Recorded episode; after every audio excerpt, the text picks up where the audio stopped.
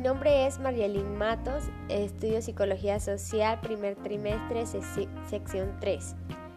¿Cómo se considera que ha sido la evolución del computador y cuál es la utilidad del mismo como herramienta para adecuarse a la educación mediada por las TICs?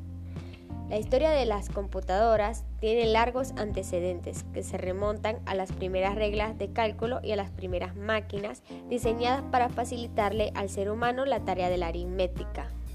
El abaco, por ejemplo, fue un importante adelanto de la materia creado alrededor de 4.000 años antes de Cristo.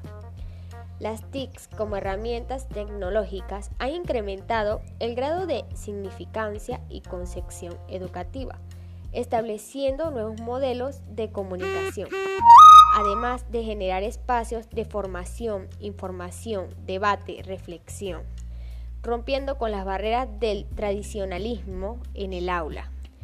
El computador es de suma importancia para el manejo de las TICs, puesto que nos sirve de herramienta para poder elaborar las distintas actividades implementadas por las mismas.